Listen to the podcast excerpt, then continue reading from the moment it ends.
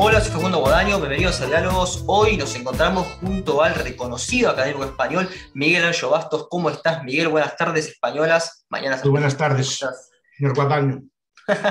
¿Qué tal, Miguel? Bueno, este, como contamos con poco tiempo, hay algunas cosas respecto a la escuela austríaca que me gustaría ir precisamente.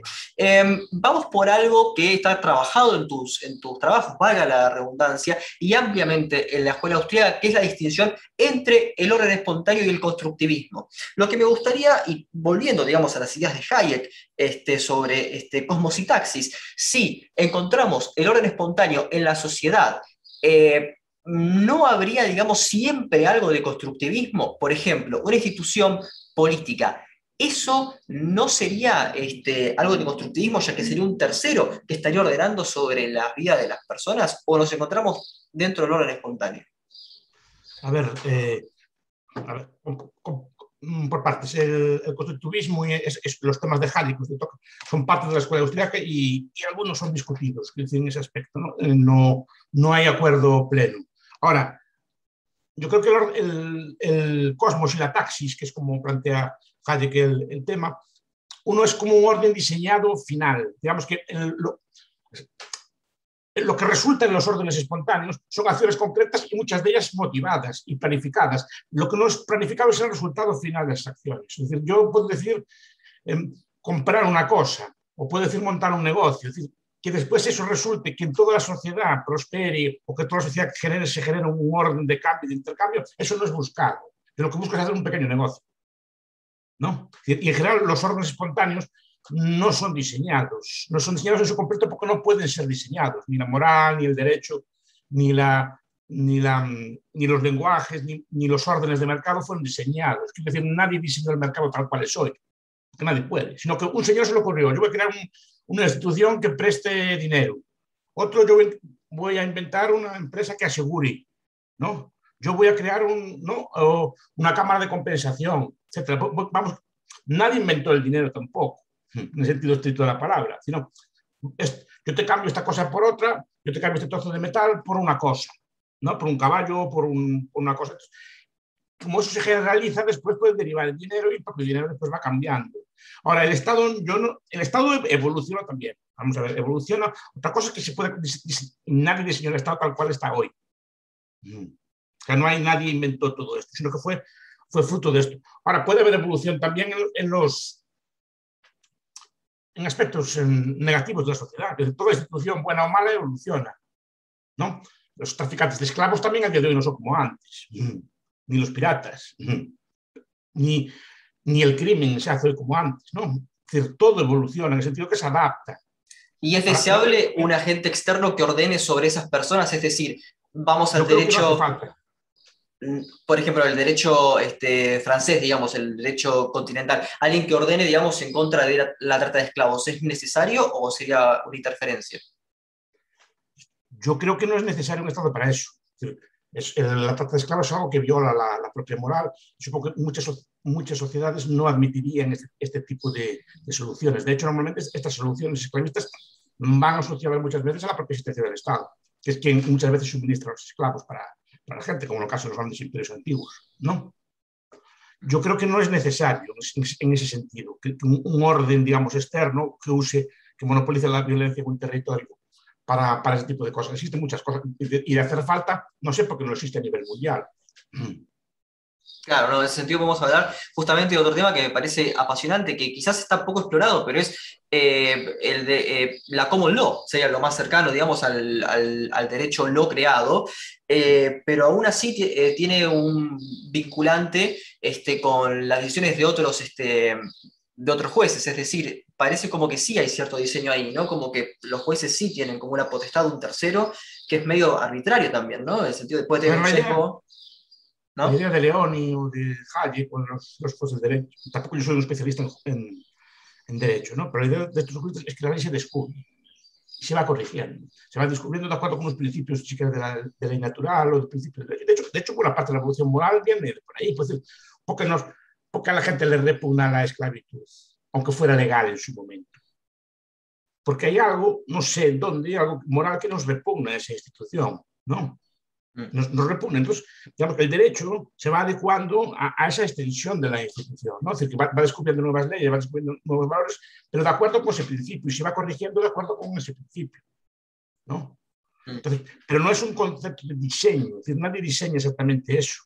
Repito que yo no soy experto en, en derecho, entonces supongo como un jurista que en argentino muy bueno, el profesor Rojas, que es que, es, que le, seguro que se lo explica mejor que se lo puedo explicar yo, ¿no? Claro, claro, claro, porque a, a, aparece, digamos, en la, en la, literatura una cosa que es este, casi innegable, que los países que tienen como lo, este, que tienen este derecho este, libre, por decirlo de alguna manera, son los más ricos, Estados Unidos, este, Reino Unido, pero parece una, una, contradicción, ¿no? Que parece como que los países pobres, también como este, este Sudán, también tienen como lo, o, o, las colonias este, no, de Inglaterra.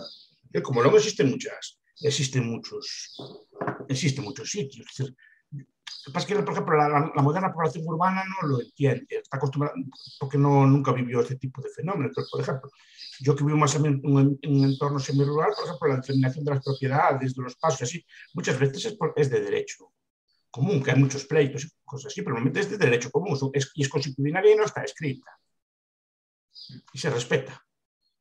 ¿no? Yo no Bien. recuerdo que fui a preguntar por comprar una casa, ¿no? no hace, hace muchos años, ¿no? A preguntar, así cuánto vale. Entonces me enseñaron, me enseñaron la vivienda entonces, y me dijeron, mira, el papel, eh, me enseñaron la, propiedad y las propiedades adyacentes, ¿no?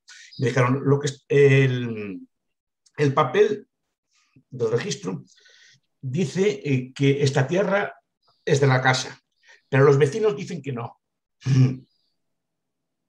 Si yo compro esa casa, ¿qué estoy comprando? Exacto, esa, pero esa, esa disputa se dio dentro del Estado español. No, digo que esa disputa se dio en todas partes. Es decir, que al final se impone el derecho positivo, pero los vecinos dicen que no. Vale, la ley mandará, pero ¿qué estoy comprando yo allí?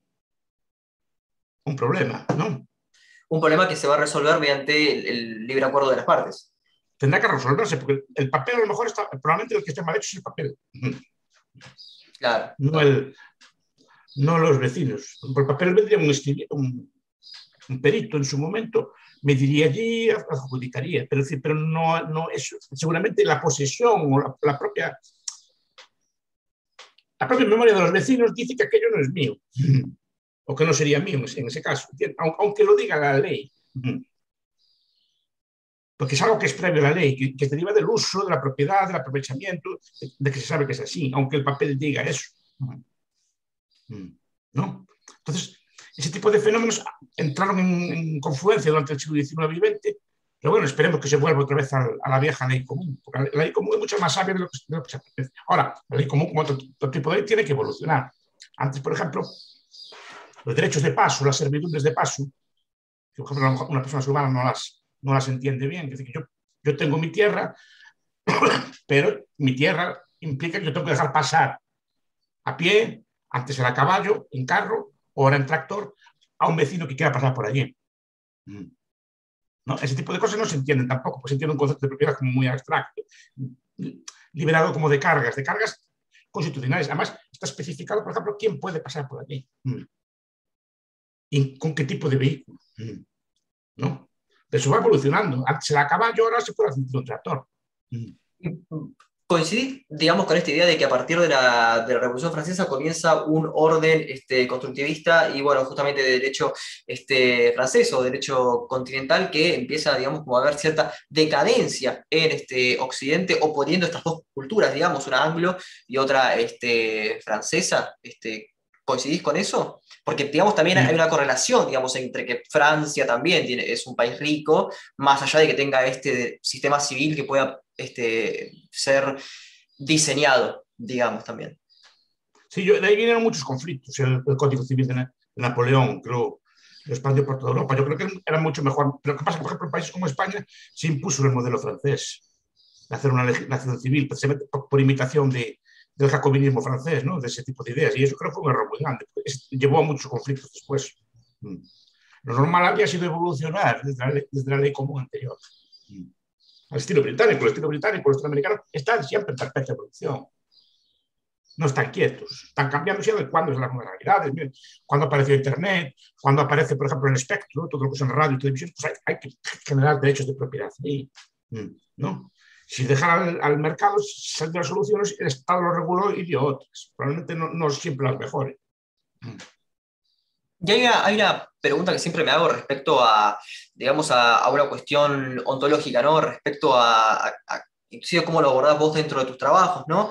Em, por ejemplo, cuando hablas de, precio justo, este, ahí parece que hay una suerte de distinción entre público y privado, como si este, el Estado lo fuese, volviendo con este lenguaje que estoy utilizando, eh, parte de este orden espontáneo, ¿no? Como que el Estado, o sea, eh, si bien no fue pensado con una finalidad exclusiva, también fue parte de esta interacción, ¿no? de, esta, este, de esta relación entre, individuos. Entonces, ontológicamente, más allá de, las relaciones económicas, eh, ¿se puede distinguir este estado de un sector privado o más bien es todo parte de una sociedad este, entera? Yo creo que Estado y sociedad son, son distintas. La idea es confundirlo, esa idea es de que Estado somos todos, o Hacienda somos todos, o nos lo debemos a nosotros mismos, este tipo de, retóricas hacen mucho, ¿no? Como la patria somos todos, ¿no? Yo creo que hay que distinguir entre lo que es el Estado y lo que es la sociedad, son cosas distintas. Aunque estén muy interpenetradas, aunque parezca que no, uno es un grupo de personas que extraen, digamos, que pueden, tienen la capacidad de usar la fuerza contra el resto y el resto no puede usar la fuerza contra ellos. Entonces, que, que hay una simetría, ¿no?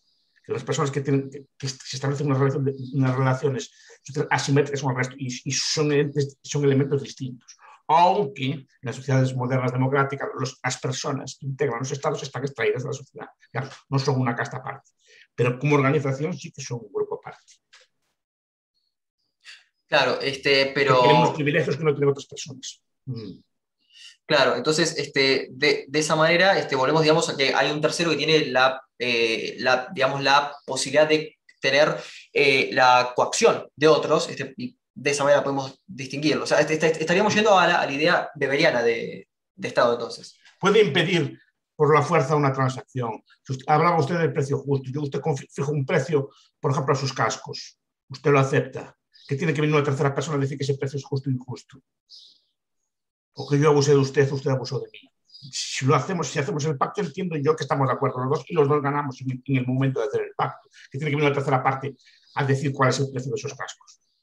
Además que esos cascos no tienen precio. Me explico. tienen un precio ahora, si yo tuviera que hacer un programa de radio urgentemente, estaría dispuesto a pagar una fortuna por esos cascos. En circunstancias normales no necesito casco. Entonces, ¿qué precio tiene? Y vale, un casco vale igual en, Vigo, que vale en, Buenos Aires, que vale en Bolivia, que vale en México. Vale igual de noche que de día, me explico. Vale igual en una tienda que en otra tienda. El mismo bien no tiene un precio, tiene miles de precios. ¿Y cuál de ellos es el correcto? Mm. ¿No? Y que tiene que venir la tercera parte diciendo cuál es el precio correcto en cada circunstancia y lugar. Usted piensa en una cerveza o una bebida cualquiera. ¿Cuánto le cuesta en el súper? Pues me cuesta tanto. ¿Cuánto le cuesta en un bar? Tanto. ¿Cuánto le cuesta en una disco? Tanto. ¿Cuánto le cuesta en un concierto? Otro tanto. ¿Cuánto le cuesta, yo qué sé, en Bahía Blanca? Le cuesta tanto. En Buenos Aires, en el centro, a lo mejor le cuesta más, ¿no? Pero el bien es el mismo. ¿Cuál, precio es el correcto? Y ahí no, no, puede haber. Además, ontológicamente, ¿por qué tiene que meterse una tercera parte en un pacto que hacemos usted y yo? Hmm.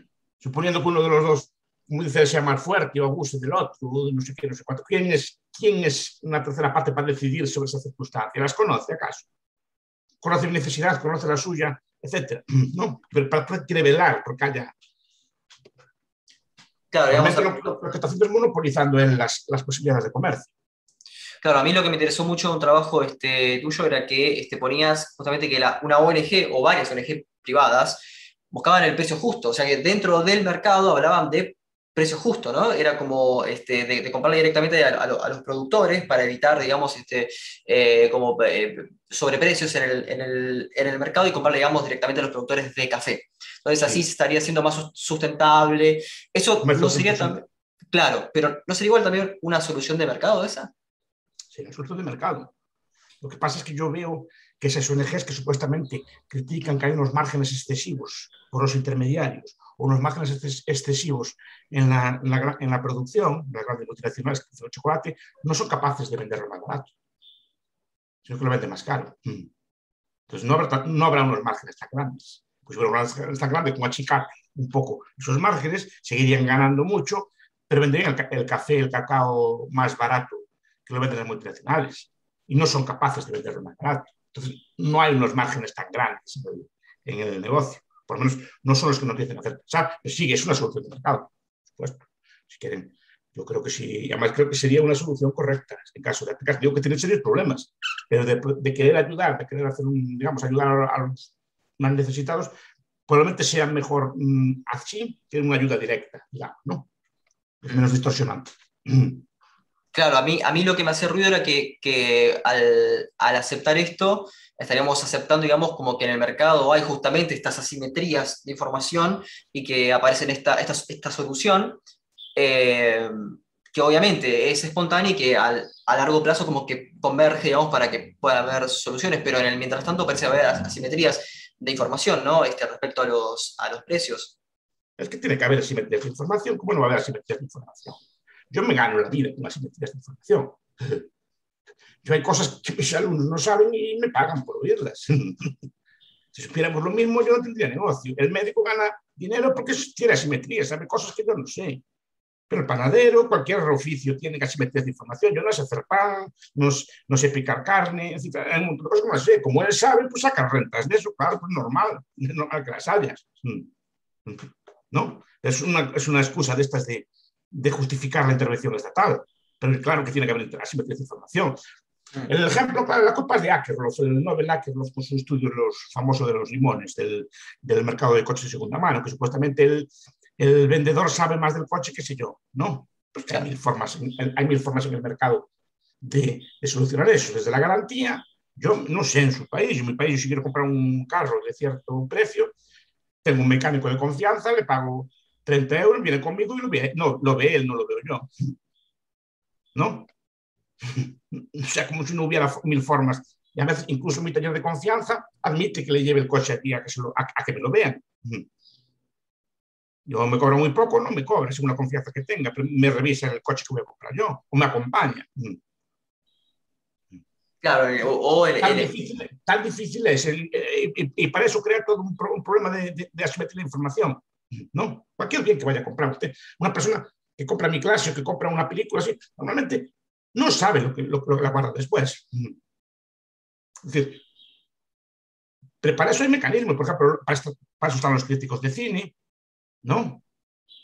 Para eso, para eso están los, todas las revistas que informan, para eso está el boca a boca, que dicen esta película es buena, esta película es mala, este libro es bueno, este, este libro es malo, este profesor es bueno, este profesor es malo. Por lo menos para mi criterio. Pero claro, entonces muchos bienes no se comprarían.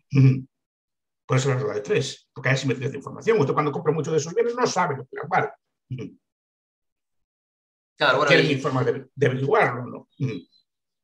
Claro, bueno, y en ese orden, justamente hablando de esa palabra orden, este, hay un texto tuyo respecto al nacionalismo gallego, ¿no? en, el que, me gustaría que, que te puedas, este, digamos, como em, expandir un poco en el, en el sentido de que, digamos, eh, uno está acostumbrado en el mundo liberal a, dejar de lado al nacionalismo, ¿no? a verlo como una, como una rémora del, del, pasado, o por lo menos en, el liberalismo clásico. Y acá hay como una especie de reivindicación, ¿no? de, de, en un sentido casi como hayekiano, de que estos son los valores, o de Edmund Burke, en claro, en el sentido de estos son los valores que nos ha llevado a, que es, a la civilización actual, ¿no?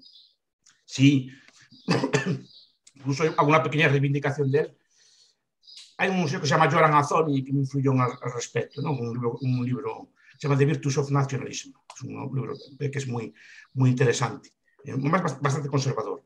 ¿no? Pero quiero decir que un, en, el, un artículo próximo, en el homenaje un libro que se, va a sacar dentro de poco, hablo, hago también una especie de diferencia. Y que el nacionalismo en, en, sí no tiene por qué ser estatista, incluso puede ser una defensa contra el, puede ser una defensa contra el Estado. ¿no? Porque este,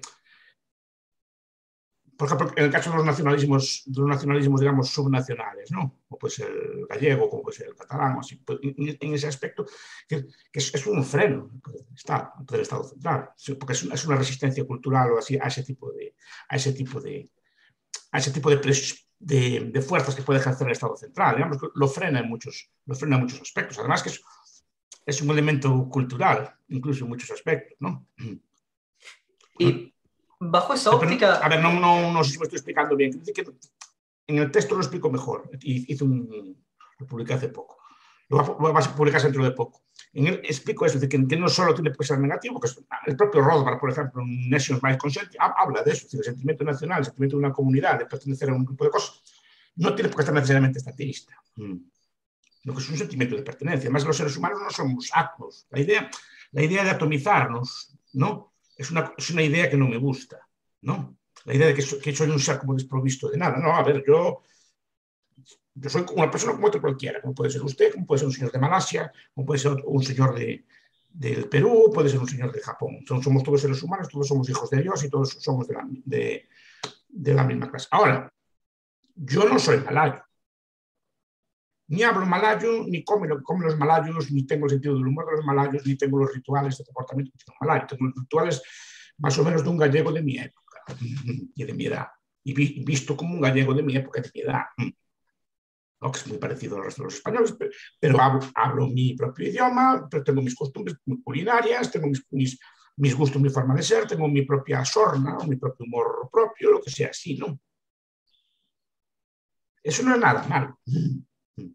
Es decir, y forma parte de mi persona. Yo no puedo abstraer mi ser, ser un átomo universal. No, no sé, un ser, un ser porque incluso el cosmopolita tiene su nación que es ser cosmopolita. Porque pues un señor que pues, anda en París, en Nueva York, en Londres, en círculos así muy, muy sofisticados, pero es su círculo, es su grupo, eso, esa es su nación. Mm. seguramente en un pueblo de, de la montaña de, de, Galicia no estaría cómodo, no es cosmopolita, es como el pueblo dentro de su cultura, no conoce todas las culturas. Mm. no, tiene nada de malo, no tiene nada de malo. Lo que dice esto, que esos valores en los individuos no tienen por qué ser necesariamente malos. Otra cosa es que se politicen, otra cosa es que después se convierta, en una especie de esencialismo, ¿no? Pero tenerlos y reivindicar pues, poder gobernar, pues tampoco veo que sea una cosa tan mala. A eso lo quería llegar, claro, o sea... países pequeños, ¿qué? No, que a eso lo quería llegar porque en, Argentina digamos que tenemos un conflicto muy grande con lo que son este, las etnias mapuches que toman este, terrenos en este, el sur de, del país queriendo, digamos, eh, eh, salirse del, Estado, pero tampoco reivindican una, digamos, algo anarcocapitalista. Entonces, ¿esto que es? Un, eh, es, digamos, una, es como una politización de un nacionalismo, es un nacionalismo positivo, ¿cómo, cómo lo verías? Este, es que depende cómo, se concreta después en políticas. Ahora, si los mapuches vivieron allí mucho tiempo, son propietarios de esas... Desconozco el caso, no quiero meterme donde no sé. Mm. Pero si los mapuches, digamos que son de allí, tienen sus tierras así, pues si quieren separarse y no le hacen daño a nadie y se llevan bien con estos argentinos, ¿cuál es el problema? Mm. Después quieren hacer su, su, propia cultura allí, ya, ya, igual, ya no, igual así ya no pedían tanto, ¿no? Pero si quieren marchar y, están, y quieren hacer su comunidad, no, hay, no sería nada extraño, hay, hay, cientos de pueblos en el mundo que, que hacen así. ¿No? Entonces, no, sé dónde está el problema. Una cosa es el nacionalismo, otra cosa, por ejemplo, es la, secesión o la, ¿no? o la, fragmentación política, que es una cosa que es, que es, muy impopular, pero que a mí me gusta mucho. Yo creo que Europa debe buena parte de sus éxitos a la fragmentación política, no, no a la unificación. Claro, o sea, en ese sentido... Mm. Sí. No, no, que en ese sentido la Unión Europea sería este, justamente una coacción externa. Yo creo que sí, no es exactamente una coacción, pero sí, yo creo que sí, que no es, no creo que sea buena idea. Europa nunca estuvo unida. Y, Europa, el éxito de Europa es, no haber estado nunca unida. Mm. Y así lo digo. Igual, que el fracaso de China fue unirse. Mm. Y desde que se unió no, empezó a levantar cabeza en su momento. Y a día de hoy son las chinas pequeñas mucho más prósperas que la China grande. Mm. Claro, Este, no, bueno, es, claro, ahí tenemos, por ejemplo, la región de, de Macao, etcétera, que son de la tiene, Taiwán, tiene Singapur, que son la mayoría de China, tuvo en su momento Hong Kong, ¿no? y tiene, bueno, tuvo Macao también, que, que, tuvo una serie de cosas, de, pequeñas chinas, culturalmente chinas, porque también hay un mito que la misma cultura tiene que estar unida políticamente, y no tiene que estar unida políticamente. Alemania era tan Alemania antes de la unificación como después. Y sus poetas, Goethe, Heine, todos los poetas que tuvo y músicos que tuvo, no eran menos alemanes antes que después. Simplemente no estaba unida políticamente en un solo Estado. Claro, y bueno, después hay, hay, hay, una cosa, ¿no? Digamos, yendo hacia un lugar más este, anarcocapitalista, lo que siempre, digamos, me, me cuestiono respecto a los órdenes espontáneos es eh, como si, esto es, esto es más que nada una cuestión también ontológica, si, si los mercados están dados, ¿no? Que, que pareciera como, como si fuera así, pero digamos, por ejemplo, el Estado argentino se, se, recién se forma en 1880, eh, después de, de, que se impone un, este, digamos, una parte del país sobre otra, lo mismo en Estados Unidos a partir de la guerra civil, inclusive este, el fin de la, de la esclavitud es porque Lincoln necesitaba este, mano militar y por eso este, agarra negros. Eh, entonces, los, los, mercados en este sentido, digamos, es como que también parten de cierto como, no diseño, pero digamos como de, hay cierta intervención, ¿no? Eh, en ese sentido. Esa es la tesis de Polanyi y de otros autores en la gran transformación. La, la, idea de que los estados son como una especie de diseño, una especie de creación de los estados. Yo eso lo dudo. La tesis puede fundamentarse, ¿eh? no, es una, no, es una, tesis pues, que, que, se deba descartar, es una tesis muy interesante. Desde luego, para nada es estúpida. Pero digo que es, que es una tesis que yo no me convence de todo. Primero, porque básicamente porque los estados no saben lo que va a venir después. Cuando crea el capitalismo no saben qué consecuencias tiene. Y yo lo poco sé de política es que los estados normalmente tienden a defender el status quo. De ahí las luchas que hubo entre, por ejemplo, las leyes de granos, ¿no? entre los terratenientes que habían dominado el país y los nuevos industriales que, que defendían la libertad de, de, comercio de grano. ¿no? La que es famoso de la, de la, escuela de Manchester. Estos debates. Pues, es decir, que el Estado en, en el momento de crear, primero que no creo que sepa cuáles son las condiciones para el capitalismo, porque el capitalismo no se conocía, teóricamente no se sabía muy bien cómo funcionaba. ¿no? se conocía pues, la riqueza de las naciones, se conocía la división del trabajo, se conocía unas cosas, pero la propia idea de capitalismo, la propia idea de, de ver qué sale de ahí, no se sabe lo que va a salir de ahí. Y ahí, y ahí es donde entra la fragmentación política. En los, en los tiempos, cuando, con los imperios unificados, por ejemplo, como el de China, cualquier innovación, o el imperio romano, por ejemplo, cualquier innovación técnica, cualquier innovación en la, en la, en la forma económica, los costumbres, era aniquilada por los gobernantes. Y cuidado, los gobernantes podían aniquilar esa, esa, innovación en todo el territorio, que era muy grande. Entonces, cuando Europa está fragmentada en cientos de estados, vale, el rey, el rey de Castillo el, el rey de Borgoña pueden prohibir una innovación, pero no pueden prohibirla en toda Europa. Y eso fue lo que salvó el capitalismo, que apareció en varios sitios. Apareció, en Inglaterra, apareció en Flandes, apareció en algunas zonas del norte de Italia, apareció en unas zonas de Francia. Vale, a lo mejor el rey de un sitio puede acabar, pero no puede acabar con, el, con, todas partes a la vez. Y aquellos países que lo adoptaron crecieron mucho más rápidamente que el resto, por tanto obligaban a los demás a imitarlos, por la cuenta que les traía. Mm. Pero si hubiera un imperio solo, ahí no habría desarrollado el capitalismo. Porque molestaría a intereses, por ejemplo, conservadores, tipo terratenientes en su momento, que no quieren esas innovaciones, o no les interesan esas innovaciones. Y de ahí viene la, la idea de, la, de las bondades de la fragmentación, de la competencia política. Entonces digo que un Estado no puede diseñar capitalismo. El capitalismo nace aparte del nace en unas condiciones estatales, eso sí. ¿no? Pero también nace, por ejemplo, con la esclavitud, o nace, yo qué sé, con epidemias, o nace con otro tipo de cosas que son por, contemporáneas a él, pero no puede decir que se deban a él. No. Sino que, digamos, que aparece de una determinada mentalidad, aparece una, una, forma nueva de cálculo, una nueva forma de vida, una forma nueva de asignación de los recursos económicos en varios en sitios semejantes a la vez, pero que no puede ser impedida. Pero el Estado no sabe lo que están haciendo ni sabe que va a derivar eso. Para decir, el Estado creó eso. No, no puede crear eso porque no sabía lo que era. Entonces no, puede, no puedes crear una cosa que no sabe lo que es. Claro. Entonces, que sí, que algunas condiciones que puso el Estado, las cuales operaba, pudieron ser mm, funcionales, digamos, lo, lo, puedo reconocer, pero que el Estado deliberadamente creara esto, no.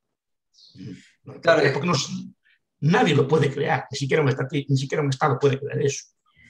Claro, y, y, en ese sentido yo pensaba, este, ¿dónde entraría, digamos, una idea este, anarcocapitalista Em, más, yo creo que ese, término engloba mucho, digamos, más como de orden espontáneo. ¿Dónde entraría el caso de los tigres asiáticos, ¿no? que fue como un proteccionismo que, bueno, que terminó este, beneficiando este, una riqueza generalizada? Em, eso, digamos, es una especie de... Está discutido. Acabo, Oscar Carreiro, que acaba de, defender su tesis, bueno, desde hace un par de años, profesor de Juan Carlos, demuestra que no es eso ¿no? en sus tesis. Pero aparte de eso es el MITI, por ejemplo, el mito del MITI, del, Ministerio japonés del, Desarrollo Tecnológico, ¿no? pues que, como que creo el desarrollo tampoco. El MITI, si lo estudia con calma, ve que se equivocó la mayor parte de las decisiones que tomó, mm, de apostar por unas cosas o por otras. No, no acertó. ¿Qué pasa? Que Japón se desarrolló igual. Ahora, otro debate que plantea que es interesante es el del proteccionismo. Es que el capitalismo y el libre comercio son cosas distintas están emparentadas y se refuerzan, pero son cosas distintas. Es decir, ese viejo los, los, comunistas tenían el debate de si podría haber un, socialismo en un solo país. ¿no? Nosotros podríamos tener el debate si, si es posible el capitalismo en un solo país. Hmm. Y, así fue. Porque el capitalismo no nace a nivel mundial, el capitalismo nace en unos sitios concretos. Y se desarrolla con los sitios concretos. Que después se imita y se extiende como una mancha de aceite, sí, pero nace al principio en unos sitios concretos. Y, pueden, y puede existir el capitalismo, y existió durante mucho tiempo, digamos, sin el concurso del resto del mundo, o sin, sin el concurso, digamos, a gran escala del resto del mundo. Puede funcionar en unos cuantos países. Por ejemplo, Estados Unidos fue muy proteccionista, pero desarrolló el capitalismo. O, los tigres asiáticos desarrollan el capitalismo. Capitalismo básicamente es, es un sistema de ahorro, de ahorro sistemático reinvertido de forma sistemática. Es una forma de pero se puede hacer en un país o se puede hacer a nivel mundial. ¿Qué pasa? Si se hace a nivel mundial, se refuerza el proceso. Pero el libre comercio en la historia hubo muchas ocasiones, pero no hubo capitalismo. Porque el comercio mejora la asignación de los bienes. Es, lo, la, el crecimiento smithiano, lo llaman así, ¿no? el crecimiento de Smith, derivado del, incremento del mercado o de la división del trabajo. Sí que mejora la asignación de los bienes, pero no crea bienes nuevos. O sea, no es de la misma naturaleza por ejemplo, con un camión que le multiplica por 100 la capacidad de carga. O sea, ¿no? el libre comercio genera asignación de recursos. El camión o un ferrocarril o una máquina genera una mayor producción por unidad, por, por trabajador. Son cosas distintas. Y se puede generar digamos, un sistema capitalista en un país o unos pocos países solos. Ahora, si está acompañado el libre comercio, mejor aún, pero son cosas distintas. Y muchas veces la gente las confunde también. Mm. O sea que es, es, deseable a veces que intervenga, eh, claro, un, digamos, una autoridad este, burocrática o algo como para establecer eh, el capitalismo en un país. En ese sentido, por ejemplo. establecer el, es que el, problema es que el capitalismo no se puede establecer tampoco por decreto. Es decir, no llega que mañana llegue un país cualquiera del mundo y gobierne yo y ponga capitalismo. Eso no es tan fácil de poner. Capitalismo es cultural, es una cultura. Yo siempre digo, está basado en valores y está basado en una serie de principios. No es que yo llegue mañana. Acabo de leer un, en el último número del Cato. Me hizo gracia porque viene un, un estudio sobre la mentalidad, no sobre el sistema económico, sino sobre la mentalidad económica de los pueblos. ¿no? Y resulta que españoles y argentinos están empatados así por muy abajo de ser los países más socialistas del mundo de mentalidad, no de sistema económico. En España, aunque la gente sea muy de izquierdas o muy socialista, el sistema económico no lo es tanto como su gente. Por los motivos que siempre no, lo es tanto. Pero repito, yo no puedo llegar a un país como el nuestro o como los nuestros. Yo creo que en ese aspecto se nota también la cultura. ¿no? y mañana poner el capitalismo. Porque el capitalismo requiere, de unos valores en la ciudadanía y requiere de unos conocimientos de la ciudadanía y que no se todo el día protestar. Es decir, requiere entender una serie de cosas. ¿no? Y es, se pueden aprender, obviamente, pero lleva tiempo aprenderlas. Pues requiere éticas de trabajo, honradez, eh, seriedad, requiere también una capacidad de ahorro, una capacidad de ahorro pues, vital, es decir, una forma de vida que conduzca al ahorro, no al gasto, o sea, no vivir a, no vivir a crédito, sino por debajo de tus posibilidades. Son cosas que, tienen que ver con la cultura del país, con la religión, con la historia, con, con, con muchos factores de cosas por el estilo. Es decir, yo observo con asombro que, por ejemplo, en Suiza, el pueblo votó en contra de un salario mínimo de 2.700 euros, algo así como 3.000 dólares, en contra. Y lo votó, porque por la gente tiene, otro tipo de mentalidad y votó, y votó en contra de muchas cosas que es todo seguro que en nuestros países saldrían por el 90% del voto. ¿no? Porque entienden las consecuencias de lo que hacen. ¿Que son más listos que nosotros? No, no son más listos que nosotros como personas, pero sí que tienen unos valores, unos principios, una educación que no tenemos nosotros en estos principios. No sé cómo se consigue eso, ¿no? Claro, ahí está, el tema. Claro, ahí está también estamos nosotros, ¿no? nuestro, nuestro, nuestra labor también es esa. Pero repito, usted no puede llegar a un país con unos valores, como digo yo, por ejemplo. Un país de borrachos, por muy libre comercio que ponga y mucho capitalismo que ponga, no va a salir esto. Yo pienso que algunos pueblos de África, que veo en reportajes, están día mascando una especie de, pasta o de planta, o no sé qué le llaman cat o algo así. Todo el día, se les mira ahí como a muy armados, todo el día tumbados en la calle, ¿no? Y digo, muy bien, aunque ponga usted el libre mercado más grande del mundo, aunque ponga el capitalismo más grande allí, algo mejorará, pero no va a salir un país capitalista. Si la población es así, está todo el día dormida, mascando aquella cosa, pues sin hacer su trabajo o sin deberes, cuidado, que tampoco no, estoy culpando a nadie. Ellos son como son y no es, no es bueno ni es malo, es como son. pero no pueden quejarse después que no, no sale el capitalismo de ahí. Porque es muy difícil que salga el capitalismo de ahí. ¿Y cómo observas a los trabajos, este, por ejemplo, los famosos trabajos de Acemoglu que le echan la culpa de esta, de esta digamos, como de esta, de esta actitud a eh, el legado colonial, digamos, el legado colonial básicamente inglés este, y holandés y francés, digamos, en las zonas de, pues, África? Por eso estaba diciendo, no creo que sea solo la culpa del legado holandés o cosas por el estilo, porque países como Argentina desempeñaron muy bien cuanto más cerca estaba de la colonia un país como Argentina o Uruguay que desempeñaron muy bien en principios del siglo XX. O sea, estaban entre los más ricos del mundo. Igual que Venezuela, ¿no? O sea, estaba el tiempo de la colonia mucho más próximo que hoy. Será por decisiones que tomó cada uno de los gobiernos de, sus, de sus países o como es la población o por lo que sea. Yo no me quiero meter en esto, pero, algo falló ahí, pero no creo que se fuera solo la colonia. Cuidado, que también influye. Digo que ya me gustaría a mí saber cuál es la piedra filosofal, cuál es la clave del asunto para, pues, para, trabajar sobre ella. Sé que son muchos factores, ¿no? Y que se, y, que se basan en esto, pues en una ética del trabajo, una ética del ahorro y un sistema económico que analice eso. Nuevamente caemos en Max Weber, ¿no? la ética protestante. Es que a mí eso me influye. Y no es solo la protestante, la católica. A día de hoy, mm. los países católicos, por lo menos en Europa, desempeñan también como los protestantes o mejor. De hecho, varios de los países más ricos de Europa son católicos, no son protestantes. Claro, es un poco añeja la, la sí. La persona tiene que ver las dos Irlandas, la católica y la protestante, a ver cuál es más rica, por ejemplo. O, o la Alemania católica y la protestante. Digo, para comparar dentro del mismo país. Mm. Entonces, a ver cuál de las dos es más. O los flamencos y los holandeses, incluso, ¿no? que los flamencos son católicos, nosotros son, no le desmerecen nada a un flamenco holandés. Mm. Ahora, viendo... Pero, no es, la religión ayuda, no estoy diciendo cuál es, digo que la religión en ese aspecto es una, un conjunto de valores que te ponen límites, que te establecen, un, digamos, te ayudan a llevar una vida ordenada y esa vida ordenada es la que favorece después la aparición del capitalismo.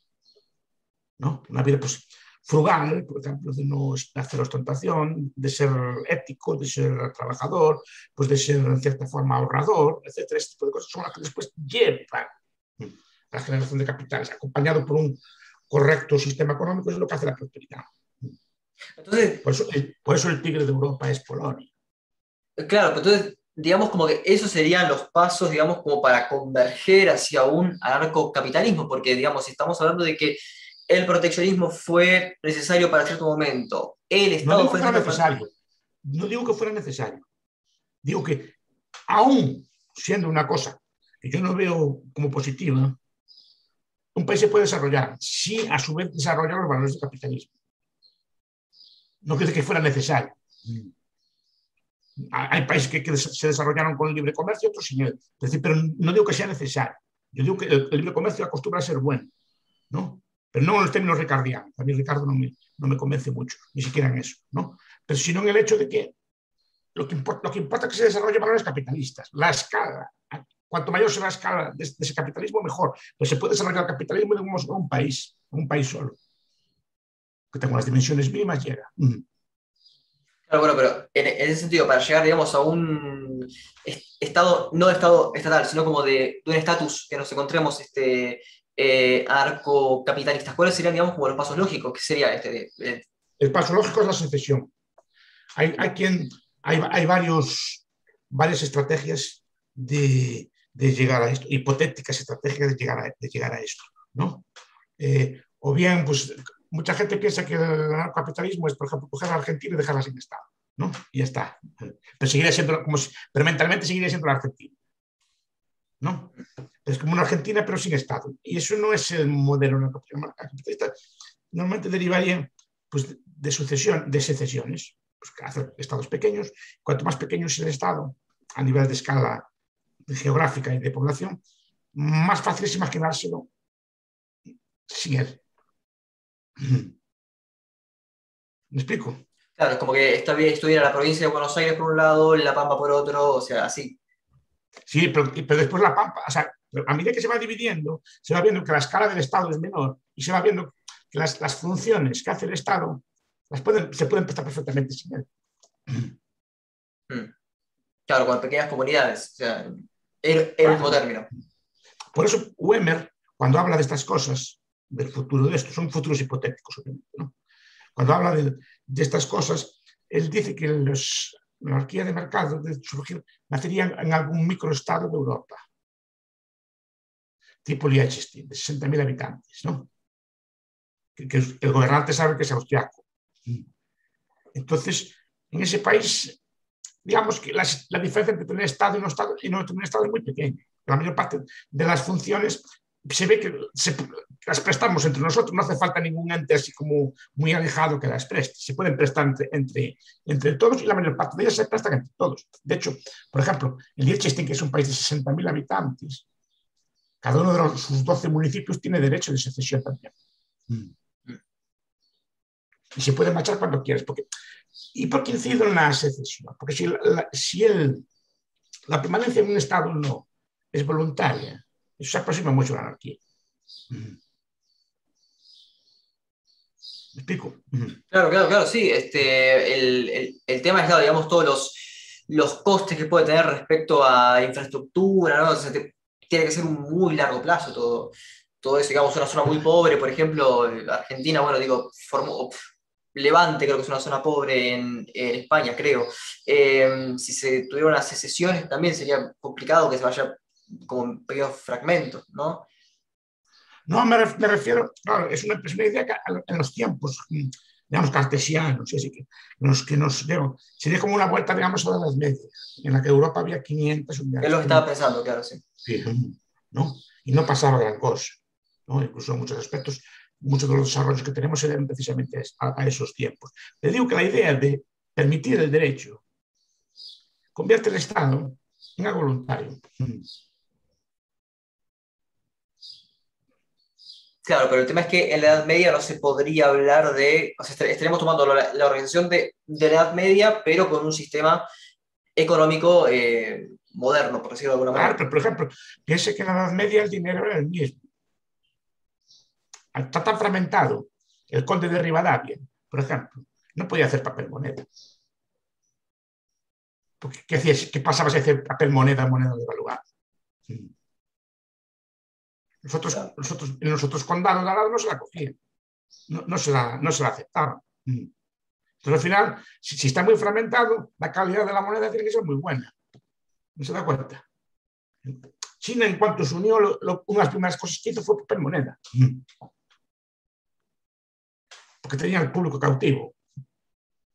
En la, fragmentada Europa había un dinero único, que era el oro y la plata, pero había una ley única, que era el derecho romano, había una religión, pero había una lengua única también. En el, sentido de que precisamente cada uno hablaba su lengua, pero las lenguas de cultura eran latín. Pero un joven estudiante en la, en la Edad Media podía leer cualquier libro escrito porque no había idiomas de cultura de uno solo. Bueno, ahí también tenemos problemas, por ejemplo, eh, con los pueblos llamados pueblos originarios ¿no? en, Argentina que quieren, sus lenguas. O sea, ellos quieren escuelas con sus propias lenguas. Em, que sería, vuelvo a citar el caso, mapuche. Bueno, ¿cómo se solucionaría eso? O sea, que, porque estaría como... las personas que tienen lenguas minoritarias no solo hablan su lengua minoritaria. No, pero están impuestos por el Estado a hablar español en este caso. Sí, sí, pues por eso. Pero normalmente los, los países de Europa pequeños, que tienen lenguas pequeñas, piensen en Islandia. Islandia tiene 300.000 habitantes. Tiene una lengua propia. ¿Es un país pobre? ¿O desconectado de la cultura mundial? No, porque hablan su lengua, pero para determinados usos usan el inglés y lo usan bien, porque puestos ya a globalizarte, te globalizas de verdad. Y al final están más globalizados que otros pueblos de tamaño intermedio como alemanes e italianos, que tienen lenguas así más o menos grandes, pero no son tan internacionales a la verdad como el islandés. Porque el islandés al final domina el inglés perfectamente por la cuenta que le trae. Porque no, no puede ver casi nada, no puede ver programas de televisión, ni puede ver nada. Al final se globaliza, pero sigue conservando su lengua para muchos usos.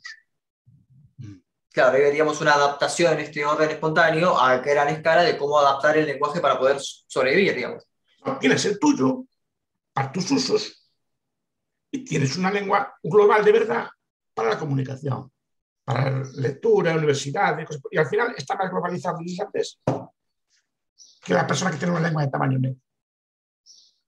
Y ahora, este, ¿cuáles serían, digamos, en tu, bajo tu visión, digamos, uno de los grandes errores este, de, la, de la escuela austríaca tal como, tal como la conocemos? Digamos, por ejemplo, respecto a la idea de, de banca libre o respecto justamente a esta idea de orden espontáneo. ¿Vos crees que hay ideas centrales en, la corriente austríaca que son criticables o digamos como que están acertadas y hay que hacer, o por ejemplo la, la praxeología, ¿hay que aceptarlas o directamente que hay que ir mejorarlas porque tienen algunas fallas este, conceptuales? Pueden, depurarse, supongo que la teoría bancaria, por ejemplo, que escribe Mises, la teoría de crédito hasta hoy, pues el dinero cambió y supongo que se necesitan explicaciones nuevas, ¿no? De, de otro tipo. Pero no decir que en el fondo esté descontento. Yo si me gusta la escuela austríaca porque yo conozco las, más o menos las, otras escuelas y esta fue la única que me convenció. Entonces, no soy muy objetivo a la hora de buscar, a la hora de buscar críticas. Ahora supongo, me gusta leerles, eso sí, a ver qué dice. Ejemplo, sé que le critican mucho la matematización, que no es matemática, para mí es una de sus principales virtudes, ¿no? Mm. Fue la que me atrajo a mí, de hecho. Mm. Claro, o sea, este, para vos la matemática en economía es algo para, para evitar. No, no, pero decir, sé que es una cosa, sé que es una cosa que se le critica mucho mm. a los austriacos. Una de las cosas que más se critica es que no gustan ni la estadística ni le gusta la formalización. Y, en cambio, al revés, a mí fue lo que más me atrajo. Pues yo creo que el ser humano no actúa como una función. O sea, no, actúa como derivado de una función. Si no hay una función, no sé, qué se puede formalizar o derivar integrar de ahí. Mm. No hay una función de consumo. Mm. Y menos agregada, ni mucho menos agregada sino que hay una serie de pasos discretos, no hay una función. Y mi, consumo no depende de 2A más 2B más 2C al cuadrado dividido por Z, que, eso es mi consumo. No, no hay una función. La función mía es, es, la que tengo yo, pero, pero no, es, no deriva de, de ningún condicionante, sino yo sería como mis compañeros, ¿no? Yo consumo libros distintos, consumo, consumo, que mis compañeros, consumo bienes distintos, etc. No, tengo, no estoy condicionado por ninguna función. Pero bueno, es decir, ese, ese, tipo de cosas son las que más me atraen a mí. ¿no? Y ahora, fallos tendrá como todas las escuelas, porque todos los pensamientos, no, hay, no hay una escuela perfecta. Pero me gusta depurarla desde, desde dentro. ¿no? Desde dentro, desde dentro de la propia escuela, es donde salen las mejores críticas. Ahora, eso no quiere decir que no sea receptivo otras escuelas, que no escuche otras escuelas. Pero si soy de estas, si soy de esta o me gusta esta es por algo, ¿no? Lo que no me gusta es el eclecticismo, mezclar unas cosas de otras. Lo bueno que tiene cada una de las escuelas es que tiene un método propio y tiene una forma de razonar y es lo que lo hace interesante. Andar a, mezclar métodos o más cosas solo consigues que las dos estén equivocadas. Mm. Claro, eso, eso es lo que estaba pensando. Por ejemplo, eh, quizás vos harías concesiones con los neoclásicos, pero quizás no harías concesiones con el marxismo. Ah, depende, depende. El neoclásico, a mí, a mí el, neoclásico no voy a pensar que me gusta mucho. Puedo coincidir con ellos en algunas, en algunas cuestiones de política pública. Pero el método de ellos es el que menos me gusta, porque es el, es el método positivo de Milton Friedman, los ensayos de una economía positiva. El marxismo me gusta más, a ver, le voy a explicar por qué. Me gusta más, no, no lo, en cambio no me gustan las políticas del marxismo, pero sí que me gusta. En, el marxismo hay vida. Hay vida humana, en el sentido de que hay reflexión y se preocupa. Yo cuando estudiaba la carrera, yo cuando estudié la carrera de economía, yo veía que yo fui allí con la, intención de estudiar una serie de cosas, pues porque hay ricos, pobres, porque crecen unos países, no crecen los otros, cómo se puede hacer para mejorar esto, o sea, cosas de ese estilo, ¿no? Pero yo me encontraba yo con una especie de curvas que cruzaban una oferta, una demanda, le llaman, y yo decía, y cortan el margen, y ah, vamos a ver, vamos a ver, me está explicando usted. Mm, mm, ¿Qué estoy aprendiendo yo aquí? Que cortan el margen, la oferta, la demanda, qué, qué. Y SLM, como la cruz de Keynes, ese, ese, tipo de cosas. Bueno, vale, muy bien, que coste que el margen no me explica cómo intentar poner los precios. Porque no opera así, ¿no? En cambio, yo veía el marxismo, pues explicaba, pues hay pobres porque hay unos capitalistas que son los explotan ahí, el salario se fija por no se queda una plusvalía. Bueno, me explicaba, hay vida. ¿no? Aunque no esté de acuerdo con lo, con lo, que dicen, veo que los temas que tocan son, tienen vida e intentan ofrecer respuestas que, no, para mí no son las correctas, pero intentan ofrecer respuestas, intentan hacer cosas. Y después, que no se centran solo en la economía, tienen historiadores muy buenos, tienen sociólogos muy buenos, tienen politólogos muy buenos, tienen literatos muy buenos, por ejemplo. ¿no? O sea, hay vida en ellos. Es una cosa, repito, que a mí no me gusta. No me gusta lo que dicen, pero sí, la forma en que abordan las cosas. Yo, por eso, cuando yo leía, después de estudiar todos aquellos neoclásicos y así, topé con unos profesores marxistas muy buenos y me explicaban cosas. Llegaba yo ahí enfocando descubrí que me gustaban estas cosas. Mm. Tuve mi etapa marxista también, pero porque explicaban estas cosas, ¿no?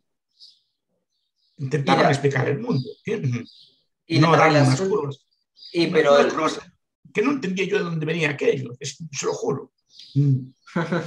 pero pero la relación, por ejemplo, positiva que se puede ver entre Buchanan y Tullock eh, y Hayek, ¿no? Por ejemplo, en, la escuela de Public Choice, o que después toma Kruger.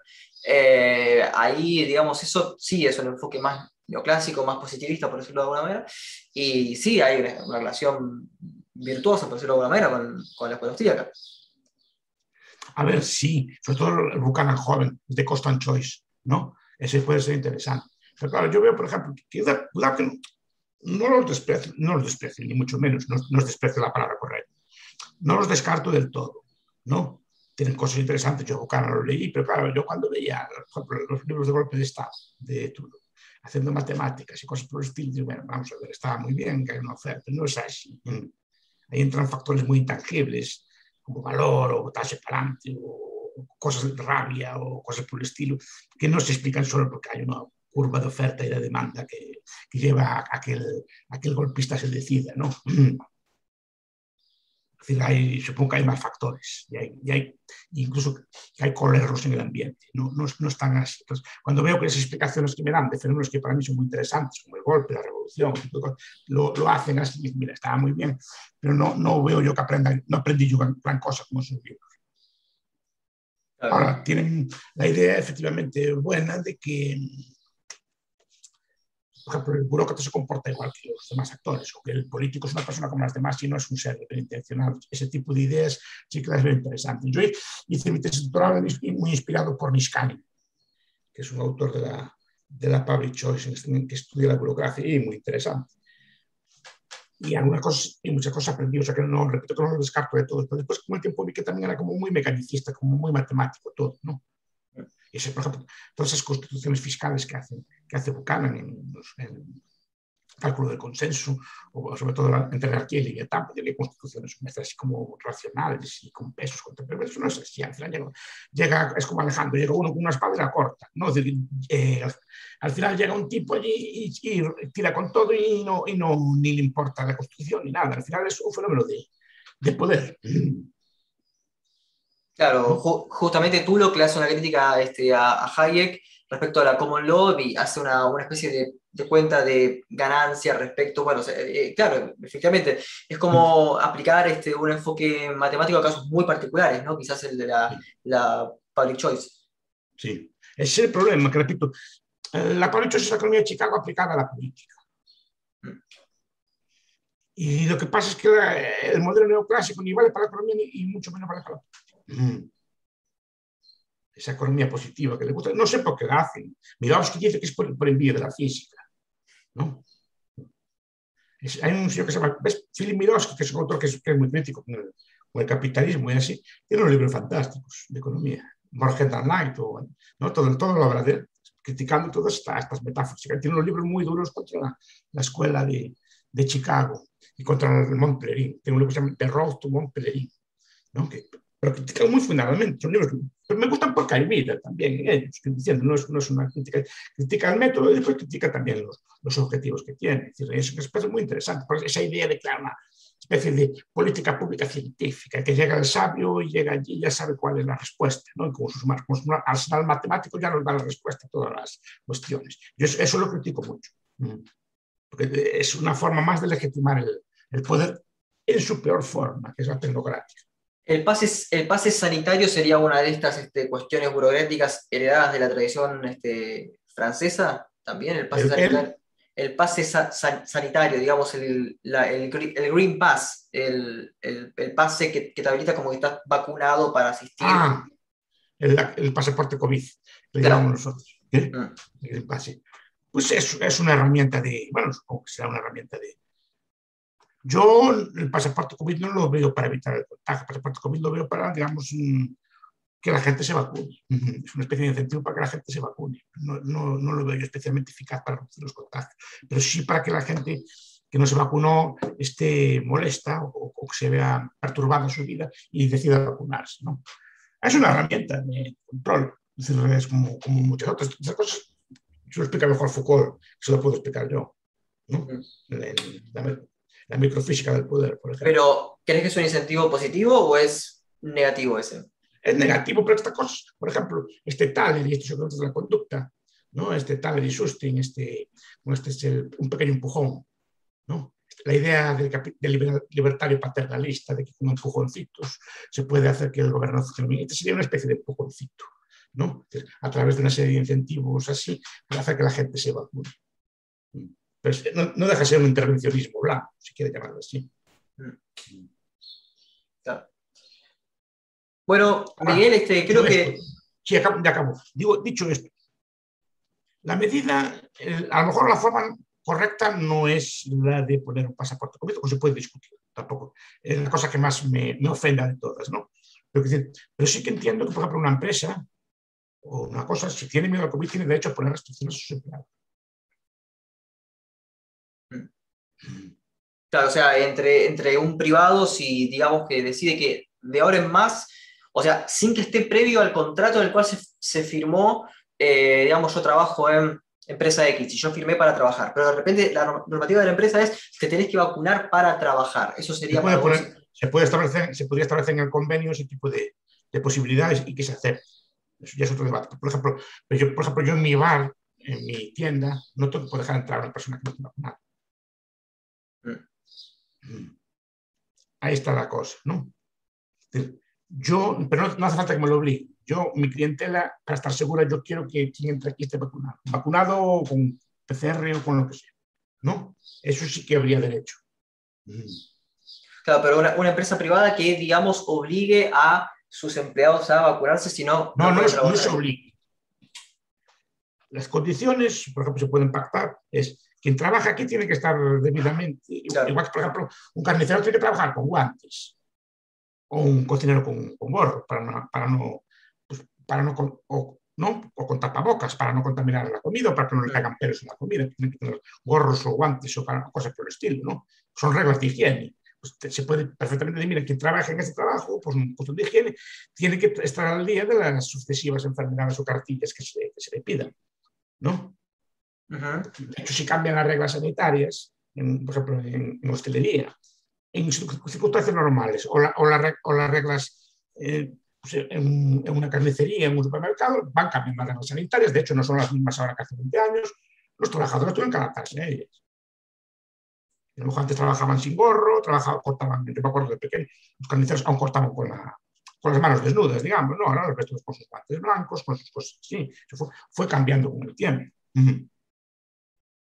Y los trabajadores lo aceptaron, pues esto es algo semejante. ¿no? Pues aquí se trabaja con tapabocas o con máscara, o se trabaja con vacunado, pues las reglas que se pueden poner.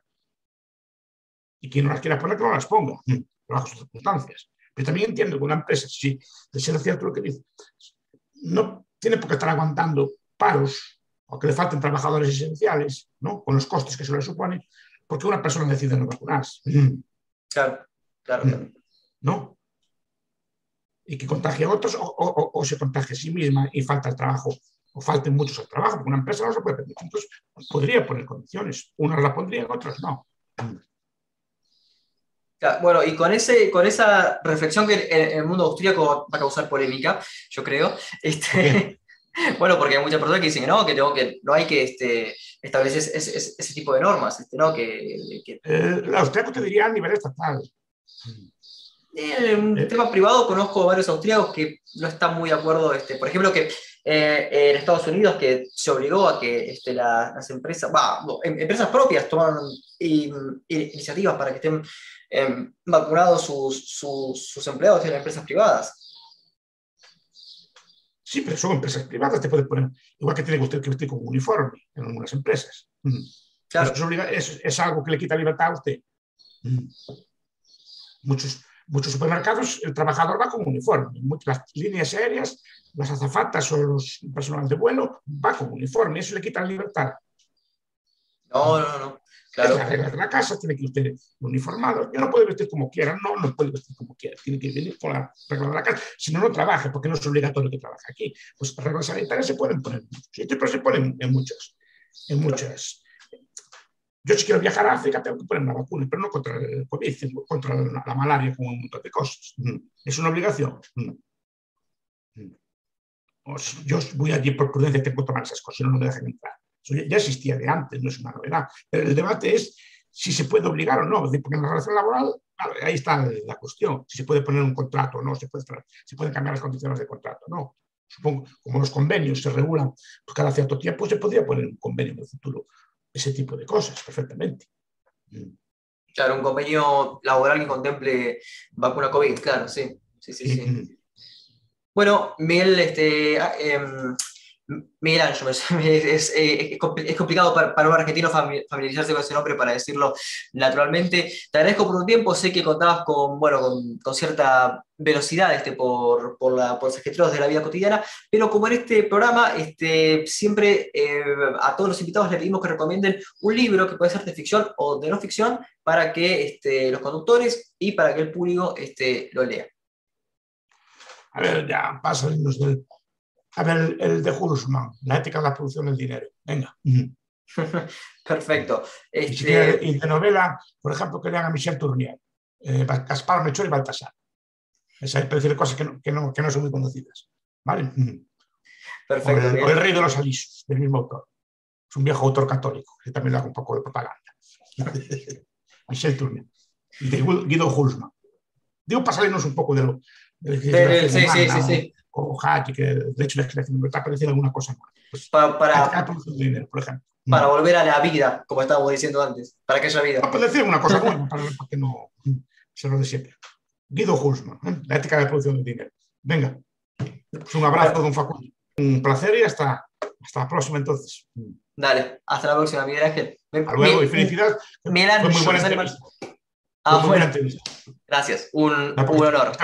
Está usted muy bien formado en estas cosas. ok, bueno. Chao, chao. un placer entonces. Hasta luego.